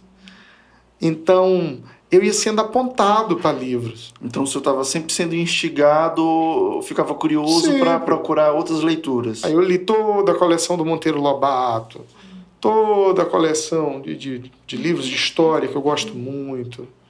O senhor tem mais ou menos uma ideia, assim, de até hoje, quantos livros o senhor leu? Faço a menor ideia. Faço a menor ideia. Eu, eu li os livros paradidáticos é, antes do carnaval, cara. Tipo assim, até março eu tinha lido tudo do ano, entendeu? Porque eu tinha o que fazer, cara. Eu tinha o que fazer, não tinha internet, entendeu? Não tinha videogame, não tinha nada. Então eu ficava em casa e pegava o livrinho, ó. Pá, ia ler. Até hoje, isso, assim, não teve um, um, um, momento assim que você disse, não, cara, isso aqui é minha paixão, eu amo. Ou não, porque até agora eu tô entendendo que foi uma coisa natural. Se eu não tinha nada para fazer, ia ler. Exato. E eu tô vendo que a minha filha tá igual, Paola. Porque uhum. eu acho que essa é a melhor maneira. Pô, mas que bom, né, pastor? Melhor maneira. Então, Paola lê muitos livros. Ela lê, por exemplo, chegamos nas férias, ela tá lendo uma coleção, eu vou na leitura com ela e eu não nego o livro para ela. Eu acho que essa é uma coisa que. O, minha combinação. Se você quiser um livro, eu vou te dar o livro. Não, não importa. Se você ah, precisa do livro, livre. me escolhe o livro que eu pago com alegria. Aí eu fui na leitura, comprei três livros para ela, dois da coleção e um outro. Em uma semana ela leu os, leu os três livros, tranquilo. Disse, Pai, eu já preciso dos novos, dos novos títulos. e eu digo, e tu já leu o outro que não é da coleção? Já terminei. Então, mas como é que a gente faz? Qual, qual é o segredo de quem lê muito? É ler sempre. É só isso. Tipo, depois daqui do podcast, eu vou chegar em casa e eu não durmo É sem ler mesmo, um ou pastor? dois capítulos do livro que eu tô lendo. Ele tá me esperando em cima da mesinha em casa. Não, mas eu acho que tem alguma coisa assim que, que, que lhe puxa. Não é só simplesmente assim a, o ler por ler. É o assim. hábito. Primeiro que é prazeroso. Depois que é uma forma de terapia e meditação. Tem muita gente que tem vontade de, de ter esse hábito, pastor, de leitura e não consegue, assim, não consegue ter essa disciplina. É, eu acho né? que aí, Existe algum. eu acho que tem gente que tem problemas. Por exemplo, quem tem TDAH, transtorno de déficit de atenção e hiperatividade, tem muita dificuldade para ler. Eu tenho um amigo que ele tem TDAH, mas ele é um ótimo leitor. Pronto, então ele consegue focar. Porque tem gente que não consegue, porque tem o déficit de atenção, então lê, esqueci o que eu estava lendo. Porque tá pensando em outra coisa, entendeu? Porque ele tá pensando agora que ele tem. Entendeu? É, pastor. Assim, aí começa a voltar, entendeu? Aí, aí, aí voa. Porque o que, que a leitura faz para você? Quando você entra em alfa, por exemplo, cara, durante Fiquei a, preocupado agora. ó, durante a pandemia, durante a pandemia, Carla ia dormir, e eu comprei um livro da vida do Alexandre o Grande. Eu nunca tinha lido uma biografia boa dele, apesar de conhecer a história. E eu disse, cara, eu, eu quero conhecer a a Alexandre. O cara com 33 anos havia conquistado todo mundo conhecido. Esse cara é um cara espetacular. Eu tenho quase 40, não conquistei nada. Mas pronto, vamos saber quem é Alexandre. Eu fiquei apaixonado, cara. Porque tu entra em alfa, sabe, Deus? Não é pesado. Porque o que acontece? Quando você está lendo e você tem uma capacidade de concentração boa, essa concentração ela vai aumentando com o tempo. Então você consegue ler de forma concentrada por uma hora, duas horas. Querendo ou não, é um exercício, né, pastor? Tem que ser um exercício. Cara, né? você concentra e a sua respiração alinha. E você simplesmente está concentrado no texto. Você retém o que você está lendo. Eu consigo narrar para ti a- a- as batalhas de Alexandre, a visita dele no oráculo de Delfos, a história com o pai dele. Eu lembro do livro, porque eu estava prestando atenção. O que acontece com muita gente é que tem uma capacidade de atenção e foco diminuída, não tem a disciplina para esticar isso, Se esforçar ali. lê por pedaços muito pequenos, de forma desfocada e com pouca retenção. Não ajuda muito, né? Aí, se você lê assim, tu vai ler um livro todo se arrastando e depois alguém pergunta: e aí, o que tu leu? Não. Cara, eu não faço Nada. ideia do que eu li, cara. Entendi, pastor. Entendi. Entendeu? Tem que dar uma esticada Então, na leitura. Não né? é só correria, tá? Não adianta ler mastigando e tudo e não lembrar de nada. Não. É uma combinação de foco e retenção. Você tem, por exemplo, tu leu 30 minutos, cansou, para um pouquinho. Respira, bebe uma água, volta, lê mais 30. 30 aí, que, pelo que eu tô entendendo, ele é, o- é o mínimo É, não, aceitável, não, né? pode ser até menos. Tu vai ler. Porque assim, à medida que tu for aplicando esse tempo, ele vai aumentando. Vai aumentando, entendi. Ele vai aumentando. Por exemplo, eu gosto do Jordan Peterson. Minha, minha amiga Rebeca disse que comprou o livro dele hoje. O Jordan, ele diz: Eu consigo ler de forma proveitosa, com boa retenção, por duas horas e meia. Eu consigo ler, dizendo o Jordan Peterson. Eu consigo ler de forma muito boa, com excelente retenção, de forma contínua. Eu diria uma hora e meia, quase duas horas, com tranquilidade. Agora, eu já passei o dia inteiro lendo. Por exemplo, eu disse para Carla, e Carla testemunha, minhas filhas sabem. Tipo, estava com Covid semana passada. E aí eu, tô, eu tava querendo terminar um livro. Ainda faltavam 300 páginas para terminar. E eu disse para ela, hoje eu só vou ler. Eu não podia sair, eu estava com Covid, eu tinha o tempo. Então, Carla, hoje... Me... Rodrigo, o que, é que você vai fazer hoje? Hoje eu vou ler. Eu pego uma caneta, que a minha caneta eu tenho um estojo, eu pego lá meu marcador de texto, eu tenho um caderninho, ou então eu escrevo notas aqui no iPhone. Sentei e li o livro e terminei o livro. Por quê? Porque eu já queria começar o outro, entendeu? Entendi. Então eu precisava matar aquele livro e eu não gosto de deixar pela metade, até porque o livro é bom. Então, eu acho que é só uma questão de construção de hábito. Quando eu te falo que a minha menina de 11 anos está lendo três livros por semana, com tranquilidade, que ela lê 400 páginas em poucos dias, ela lê tranquilamente. Mas ela não começou assim, né? Começou. Ela começou devagar. Devagar. Eu estou introduzindo na de 7 agora. Como é que eu estou fazendo? Tá? Eu tenho uma menina de 7 e eu quero que ela seja mesmo leitora. Eu quero que minhas filhas vejam eu fazendo duas coisas: orando e lendo. Pô, É, eu acho que isso vai mudar a vida delas. Se elas conseguirem tirar da minha vida o hábito da oração e meditação e da leitura, elas serão quem elas quiserem ser. Então, assim, Luísa, Carla, a gente precisa introduzir uma leitura, uma leitura na moça. Beleza, o que, que ela gosta de ler? Porque não adianta você forçar a criança a ler o que ela não gosta. Não adianta tu dar Bíblia para pequeninos. Tá aí, ó, isto é Amã e tudo mais. No olho, ela não vai gostar. É leitura imposta é o pior tipo de leitura. É tipo forçar a criança a ir pra igreja batendo nela. Tu tá criando um ateu, entendeu? Ateus nascem apanhando pra ir pra igreja. Então, você precisa ter um jeito. Eu descobri que ela gostava de é, Turma da Mônica. Observou, né, pastor? Eu dei umas turmas da Mônica para ela, cara, ela come muito, ela gosta da Magali, porque ela identificou com a Magali. Gosta da Magali? Gosta. Minha filha, eu disse para ela, quando eu era da sua idade, meu pai me dava o almanacão da turma da Mônica. Todas as férias, o Maurício de Souza lançou um almanacão. É historinhas e passatempo. Cara, eu fui na banca do Calhau e comprei um almanacão para testar. Velho, uma noite eu abro a porta do quarto dela, tá Paola lendo o livro dela e Luísa lendo a Monacão. Eita, na pastor. cama. Eu disse, é o almanacão. é, o segredo é esse. Peguei ela, levei na leitura. Levei para ver livro. Aí cheguei para a moça e disse: Vocês têm turma da Mônica aqui na leitura do shopping da ilha? Tem um setor só a turma da Mônica. Cara, impressionante. Tem uma área lá, é só revistinha, todo tipo do Maurício de Souza tem. Tudo. Mas é muito, gente. É tipo assim, um estantezinho, tudo da turma da Mônica. Cara, eu comprei umas 15. Porque é 9,90 uma. Uhum. Então, assim, eu queria aproveitar. Eu comprei várias, várias e várias. E disse assim: tá aqui, Luiz, ó, você vai ler uma é, terminou uma, começa outra, terminou uma, começa outra. E ela lê, Adel. Poxa, Todos os dias legal. ela lê. Ela comenta, e ela lê. Eu digo, tu tá lendo o quê? Tô lendo do Cebolinha. Tô terminando, vou pro do tal. E ela lê as histórias, e eu pego ela rindo.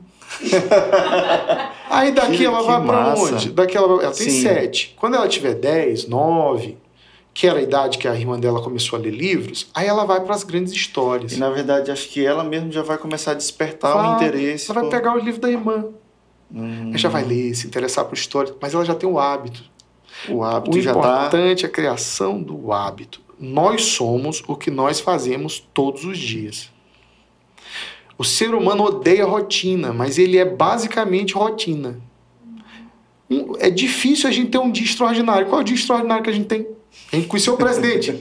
entendeu? Ah, ganhei um. Passei de iate.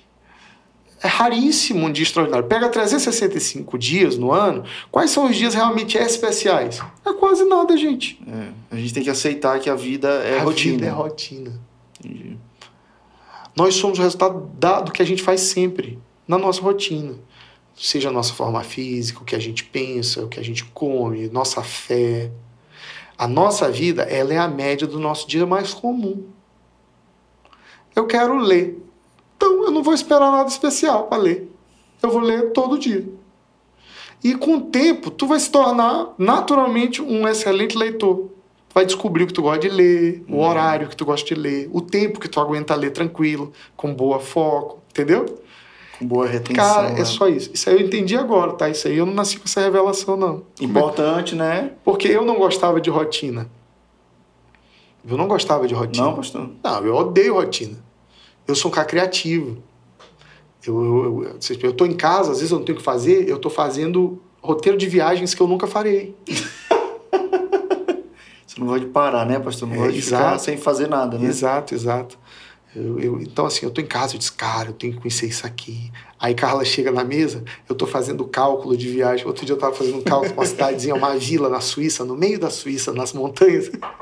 E eu tava dizendo, cara, quanto tempo dá para ir de carro daqui para lá e tal. Loucura! Mas o que é isso? É coisa de quem não gosta de rotina, porque eu sei que eu não tenho dinheiro nem tempo para fazer essa viagem. Mas eu tô sonhando com a quebra de rotina. Entendi. Entendi. A gente fica fantasiando que a nossa vida será todo dia espetacular. Aí eu cheguei à conclusão e disse, cara, eu tenho que viver com o que eu tenho, com quem eu sou, onde eu estou. A minha vida é isso aqui. Então eu preciso incluir na minha rotina uma caminhada, eu preciso incluir na minha rotina um tempo com Deus, eu preciso ler, porque eu fico infeliz se eu não ler. Esse é um hábito que eu quero ter. E, pastor, E isso essa é a minha também- vida. Isso é tem a ver também minha com vida. organização, né? Tem. Com o tempo a gente se sente, poxa, eu sou organizado e eu acho que isso é bom para a saúde da gente também, né, A pastor? mente, cara, da gente. E, pastor, e, mas assim, com relação à, à leitura, o senhor tem algum, alguma restrição, assim? Somos cristãos, né, ou não? Eu é- acho, que, eu acho que talvez eu não leria a Bíblia do Diabo. um livro, assim, abertamente satanista. Mas eu leio de tudo, cara. Por exemplo, eu tinha uma curiosidade de conhecer a vida do Paulo Coelho. Muita gente fala do Paulo Coelho, o mago, o bruxo, o feiticeiro, Sim, o sim. satanista e tal. Tudo bem, deve ser mesmo. Aí eu, na livraria, passei lá, havia a biografia dele, escrita inclusive por um grande, grande escritor brasileiro, biógrafo, Fernando Moraes. Se eu não estou enganado, é o nome dele. Comprei.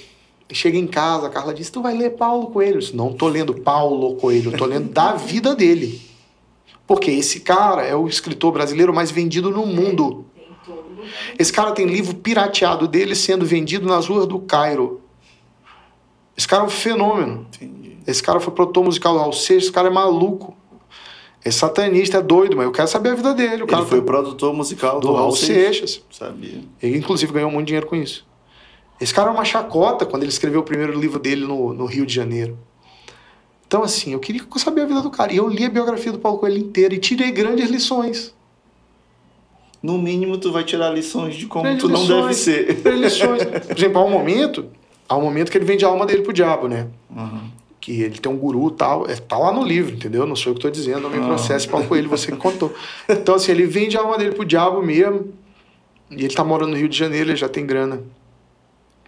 E aí ele tem um guru, né? E aí é, ele faz um ritual, cara, e, e o livro conta vários rituais que ele faz lá, o cara leva muito a sério essa coisa dessa espiritualidade mística deles com o capeta. E ele faz um pentagrama em casa, aí passa a noite invocando o diabo. Aí no outro dia ele sai e ele diz que ele começa a ter uma experiência, ele vê tudo balançando, ele uma opressão absurda, ele liga pro discipulador dele, né? Diz, cara, eu acordei hoje e tal, e eu, Eu tô não quero muito nem imaginar eu tô é muito mal e tudo e tal. E a mulher dele liga pra ele de outro lugar, diz, tu tá sentindo isso? Ele, eu tô sentindo, tu também? Ele disse, eu não tô nem em casa, mas eu tô sentindo isso. Aí o cara disse, pô, você tá invocando o diabo, hoje ele vai te visitar. Essa é a resposta, hoje é o dia. Então, assim, tem, o livro tem muitas dessas experiências, né? Que é do universo que a gente cristão, a gente conhece. Então, eu acho que discernimento é importante. A fala do apóstolo Paulo, que é a fórmula para abordagem da vida em tudo, ele diz assim: é, tudo me é lícito, nem tudo convém, né? Ou consoma de tudo, retém o que é bom. Que bom. Essas são as regras básicas para tudo. Então, eu avaliei que a biografia era lícita e convinha. Eu queria conhecer a vida dele. De tudo que eu li, tinha coisa ruim, mas tinha Uhum. coisa boa que eu reti Mas também. eu reteu ali só o que era. É. Eu leio tudo, romances e grandes histórias. Eu gosto, me interesso muito por história, né? Agora o que eu penso também, Del, é o seguinte: há um processo de maturidade na leitura. Hum, Acho que algumas coisas, se você lê muito cedo, você não tem condição nem de entender. Tá fora do seu do, do range da sua experiência de vida. E se- mas se você lê dificuldade. de novo, mais velho, você já tem como entender. uma certa maturidade, uma Maturidade, perspectiva de vida. De vida, é. Entendi. Agora, assim, eu acho que essa coisa da leitura é tipo comida. Cada pessoa vai descobrindo o sabor que gosta, é, o tipo de literatura que gosta, o tipo de livro que gosta. Entendi. Vai, vai é. tendo ali um, um estilo, né? A pessoa. Tipo, eu te disse, pô, li a vida de Napoleão. Eu não dormia, cara. Tipo, eu não dormia. Eu chegava na igreja de manhã, o olho fundo, cara. Aí todo mundo dizia, vem cá, tu não tá dormindo? Eu não posso, cara. Ontem eu tava quase pra dormir em Alexandre e tomar Babilônia. Como é que eu vou dormir isso? Como é que eu vou dormir, senhor? Eu tinha que saber o final, entendeu? Ele atrás de Dario, o Dario escondendo tudo. Aí, cara, eu achei o máximo o livro, cara. Eu fiquei assim, uns dias sem dormir lendo o livro. Agora, se você apresentar esse livro para outra pessoa que está assistindo, vai, vai comprar o livro. A- O pastor Rodrigo diz que é incrível, vai achar Vai achar Ruim. ruim. Cada esse um tem um estilo de presta, leitura, né, entendeu? pastor? Cada um tem um gosto, né? Gosto, né? Entendi. Que é o que eu tento fazer pelas meninas, como eu te disse. Você tem que ir introduzindo para saber o que, é que elas gostam. Identificando ali, né, pastor? E, a- e naturalmente ela vai desenvolvendo ali, o senhor só vai ali no papel de observar e. Tipo, ah, quero comprar um romancezinho juvenil aqui. Vamos ver aqui se é pra tua idade. ah, esse filtro, né? O que que diz aqui? Não, dá. Aí eu vou pra internet às vezes. Diz, ah, faixa etária, livro tal. Aí diz assim, ah, 12 anos, tal. Então dá. Entendi. Entendeu? uns feedbacks a É. respeito do livro, tudo. e Exato. tal. Você vai introduzindo com um filtro, né? E a criança vai desenvolvendo. Tu não pode impor. Eu sou contra imposição de leitura. O pai que compra, diz assim, o pai faz a seleção do livro, compra, você tem que ler isso aqui. Aí eu não quero, não, tem que ler, tantas páginas por dia, é isso aqui. Não, mas eu não gosto, não interessa, tem que ler. Pode causar o efeito contrário, né? Um desgosto pelo, pela leitura. a leitura né? será um castigo na vida dessa criança. Entendi, entendi. Não é lazer, entendeu? Não é, não é prazer. Então, assim, uma dica básica, pastor, que senhor dá para quem quer ter o hábito. Cara, é a dica quer- mais chata quem- do mundo. Quem quer ler, né? É ler todo dia. É, é chato, né? Sim, sim. Ninguém quer isso, todo mundo quer um passe. Um- Mas, É, é assim, porque. uma fórmula Não, é mágica. porque em um mundo de internet, tecnologia, hoje tudo, a gente quer procurar, a gente quer procurar as coisas já prontas, né? Eu É. acho que escutei até o senhor falando a respeito disso. Acho que era sobre evangelho, que hoje a gente quer procurar as coisas na internet de forma isolada e achar que já É. entende de tudo, né? E eu, eu acho que cabe também para a questão da leitura, né? Mas não, tem que ter uma base, né? Tem que ter um início ali, tem que passar pelo processo. É comprar um livrinho. Des- desconforto, né? Um desconforto no comprar um- começo, mas com- Comprar um livrinho. E comprar um livro. É, não comprar só água com açúcar. Comprar um livro que te desafie. Você só cresce com o que te desafia. o que Cara, incomoda, tu já né? viu Mas isso, cara? Tem um, tem um, cara, tem um vídeo no YouTube muito legal do pastor, do pastor não, do professor Clóvis, que ele tá dando uma aula na, na USP e aí ele vai apresentar, um, ele é professor de filosofia e ele vai, ele vai apresentar o livro. Ah, tá aqui, ó. Clóvis de Barros, leitura. Leitura difícil. Tá aqui, ó. Você sabe o que é brio? Aí ele tá lá dando a aula e ele esculhamba. São oito minutos de esculhambação. Porque o povo não sabe que era abril. Não, porque é o seguinte, ele diz assim, tá aí o texto. Vou mandar para vocês lerem em casa. Vocês vão ler a primeira vez, não vão entender. Vão ler a segunda vez e não vão entender, porque o texto é assim mesmo. Agora ele diz: quando eu leio algo assim, vocês sabem o que é brio? Eu digo: não é possível que eu seja burro. Esse cara teve o trabalho de escrever, pensar e escrever isso. Eu só tenho que ler e entender. aí ele fala, aí ele diz assim: ele fica. pela, ele fica indignado, indignado. Tá aqui, ó. Isso tudo é de uma potência de argumentação fodida. Não pode dar certo. Não Ele tá revoltado. Revoltado na sala de aula. Ele diz assim: ou você lê e entende, ou você será somente um ser cagante. Você não tem, ele diz assim, pelo amor de Deus, tenha um brilho. Porque às vezes a gente só quer ler coisa fácil. Entendi. O que a gente tem que fazer é o seguinte: é pegar um livrozinho que nos apresente algum desafio, Pegar uma coisa mamão com açúcar não vale, né, pastor? coisinha, um pouco, um pequeno desafio, e ler todo dia. Não tem outro. Tem que ler. Né? Sentar. Não entendeu? Lê de novo. Não entendeu? Pesquisa. Cara. e- Mas é deve eu existir estratégias, né, pastor? Pra pessoa procurar ter disse. atenção. Ai, mas ali. eu não. a- Assim, eu acho que tem muito. Só história, né? Só história. O negócio é mesmo. Eu acho que a única estratégia que funciona é andar sempre com livro.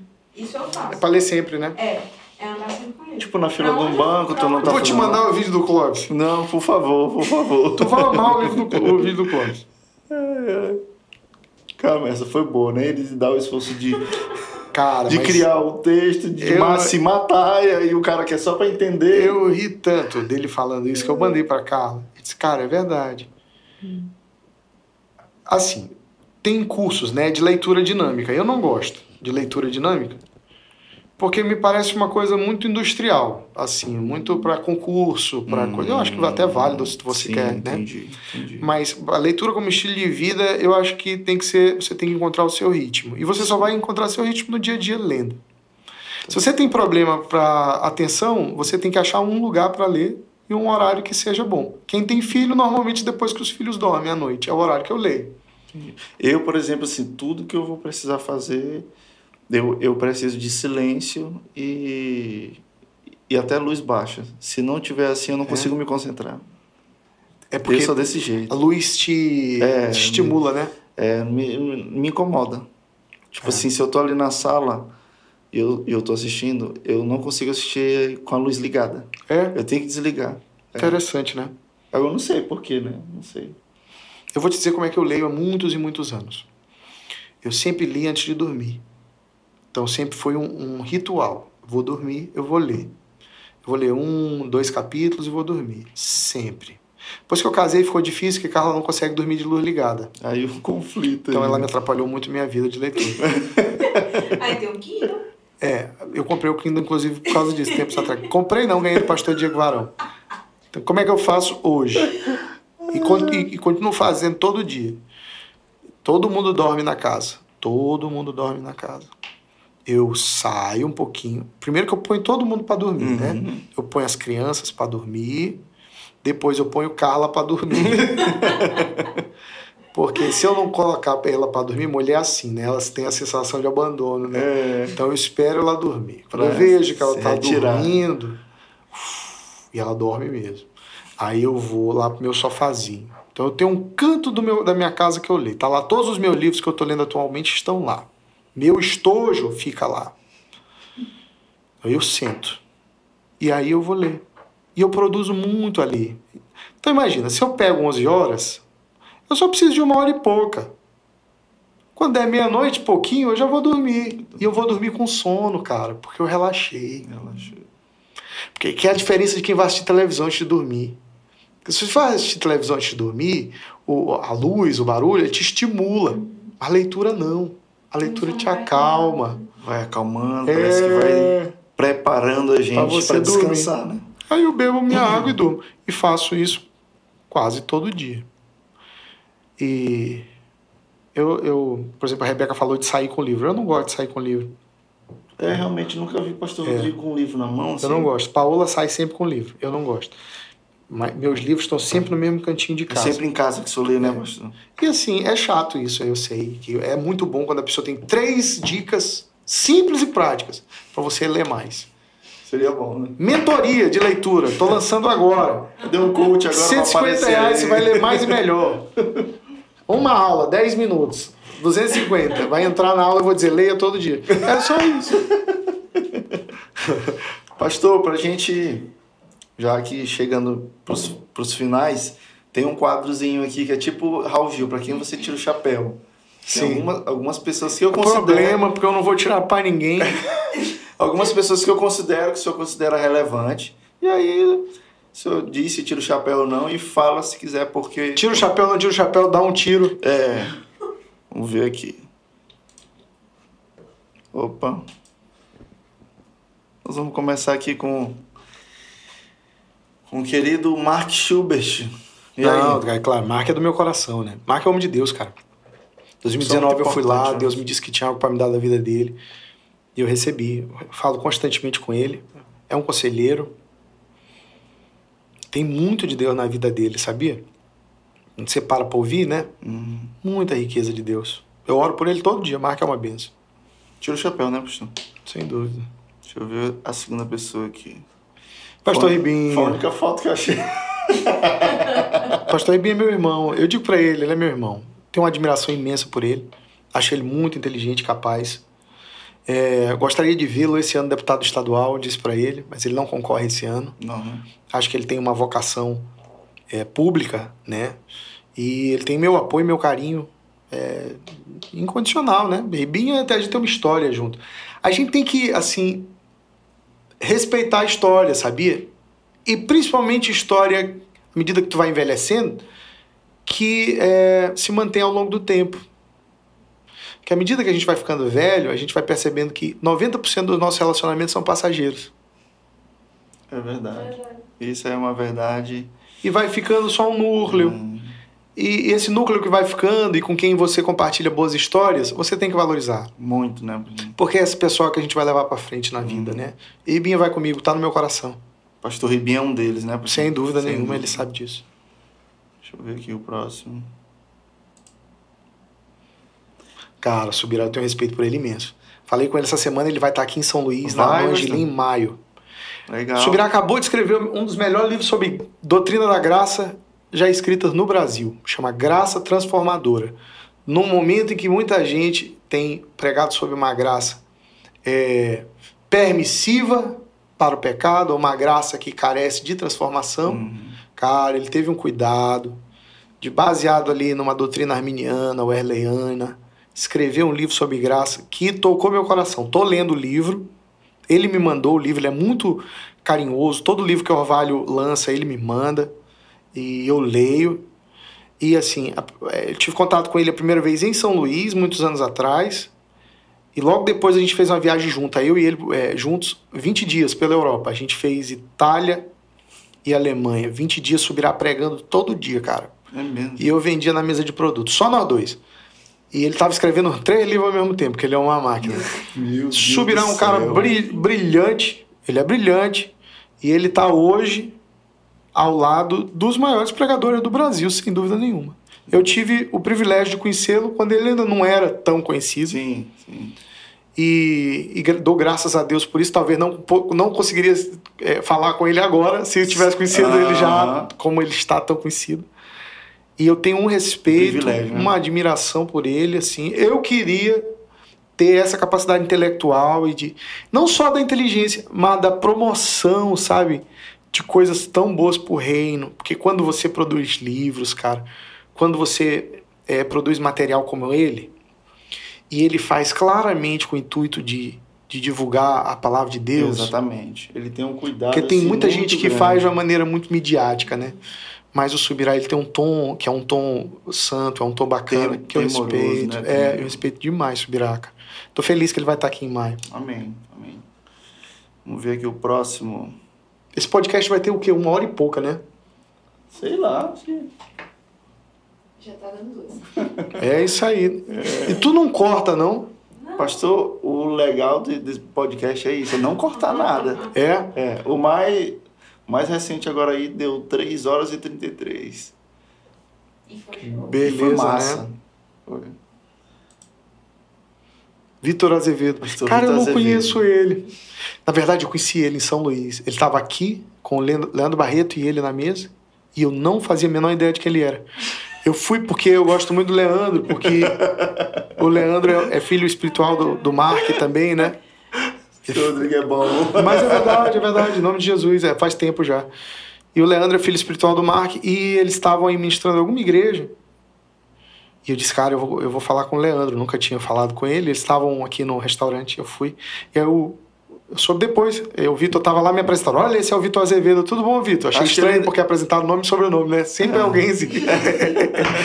aí eu falei com ele, dei um abraço no Leandro e.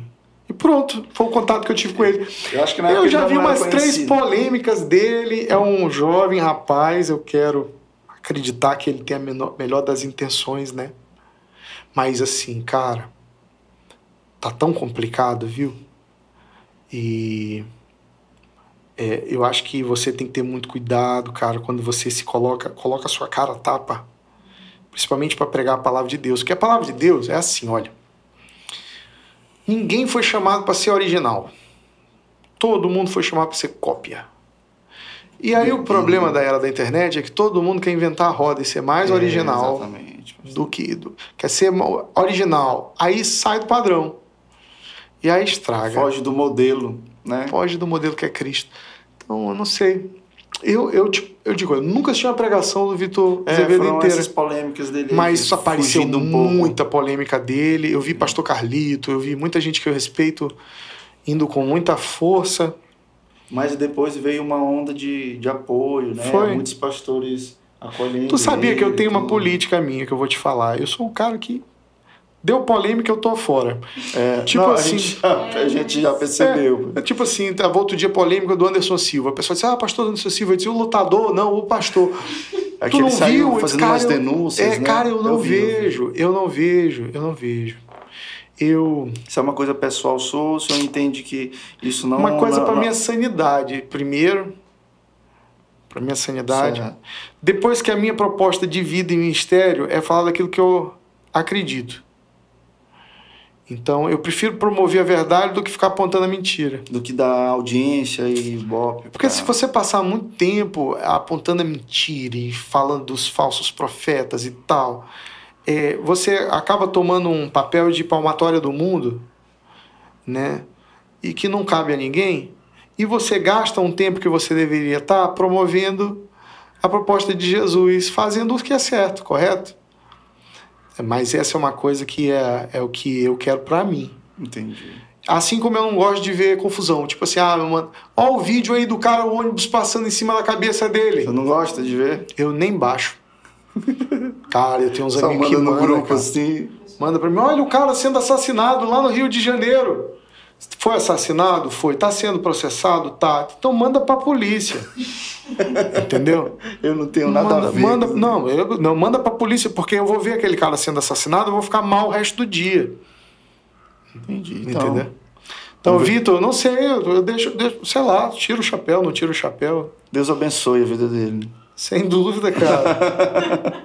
Vamos ver o próximo. Sérgio Moro. Sérgio Moro. Tira Cara, o chapéu. eu tive em? Curitiba quando tava tendo o processo do Lula. Esse cara não é herói em Curitiba. Eu tava chegando no shopping. É o tá- Neymar em Curitiba? Não, ele era na época. Era. Não, eu fui pregar lá, o pessoal, bem-vindo à República de Curitiba.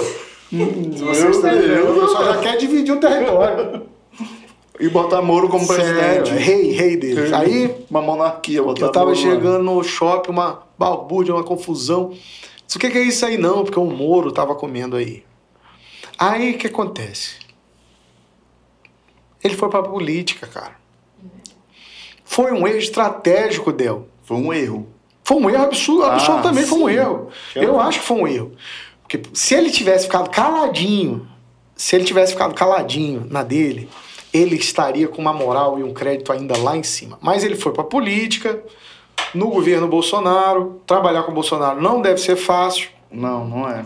Aí ele saiu e não, e não saiu bem, entendeu? Tu foi exonerado lá. né? então, assim, aí ele saiu do governo Bolsonaro e não saiu legal, entendeu? Não soube fazer a saída política. Entrou, errou em entrar e errou como saiu. Foi um juiz corajoso, foi um juiz que cometeu erros no processo ali, a gente sabe. É, Vocês dois são da área, né? então, é, pronto. Mas assim, cara corajoso, um cara que entrou para a história do Brasil, mas que ainda não tem o traquejo político. Não tem nem o charme, nem a oratória, nem o Ele não tem nada, é mais, não tem nada, pastor. Cara, eu não e sei. ele é- tá, parece que tá pré-candidato, né? Tá para candidato à presidência da República. Eu tiro o chapéu pro Moro juiz. enfrentando os senadores, presidentes e a corrupção brasileira que é endêmica e que é verdadeira e que houve roubo mesmo, porque os caras repatriaram bilhões. Eu tiro o chapéu para esse moço. Isso foi histórico. Agora eu acho que ele foi patinando. Eu avalio que deve ter tido alguém ao lado dele que começou Moro, vai lá e tal. E ele se precipitou. Tivesse ficado um pouquinho mais ele viria hoje para qualquer cargo da República estaria eleito. Era para esse cara ter é, ruas com o nome dele, estátuas e tudo mais. Mas ele, ele, ele atrapalhou o processo nesse momento de entrada na política. Manchou a biografia dele. Talvez, né? A tão amada biografia dele. É, vamos ver aqui o próximo. E o que, que eu tô falando do Sérgio Moro, cara? Não, tem- entendeu? Mas tudo bem, família, né? Cara, família é a melhor experiência de vida A que um homem sua. pode ter. É. A minha família, amo demais. Tô casado há 17 anos, né? Tem essas duas mocinhas que Deus me deu. Não tenho do que reclamar. Apaixonado e. E eu acho que. E e eu desejo a todo mundo essa experiência de família. E de filhos, hein? A gente, a gente sofre, tem a curva de aprendizado. É um trabalho de tempo integral, mas é uma escola assim de caráter, de, de- é muito precioso, Amém, pastor. muito precioso. Amém. Deixa eu ver se tem mais alguma. Não. É, pastor, bora pra casa? Bora. Que horas são mesmo? Foi três horas mesmo de nove e meia. É, mais duas. Pastorzão, Glória a Deus. obrigado por esse momento aqui com a gente, pastor. Aqui nessa mesa, compartilhar. Poxa, tô feliz demais Obrigado, esse momento Del. aqui. Deus continue abençoando sua família, seu ministério. Que o Senhor continue sendo essa influência aí Amém. no Obrigado. Brasil, nas nações, na Europa, nos Estados Unidos, na Ásia. Todo canto, na cidade operária. Coab, Coatrac. Em nome de Jesus. Né? Muito obrigado. Eu agradeço o convite. Eu espero que vocês editem tudo e cortem os absurdos. E, e, que a gente se encontre mais vezes, se Deus quiser. Em nome de Jesus, pastor. Né? Valeu, Deus. Valeu. Obrigado.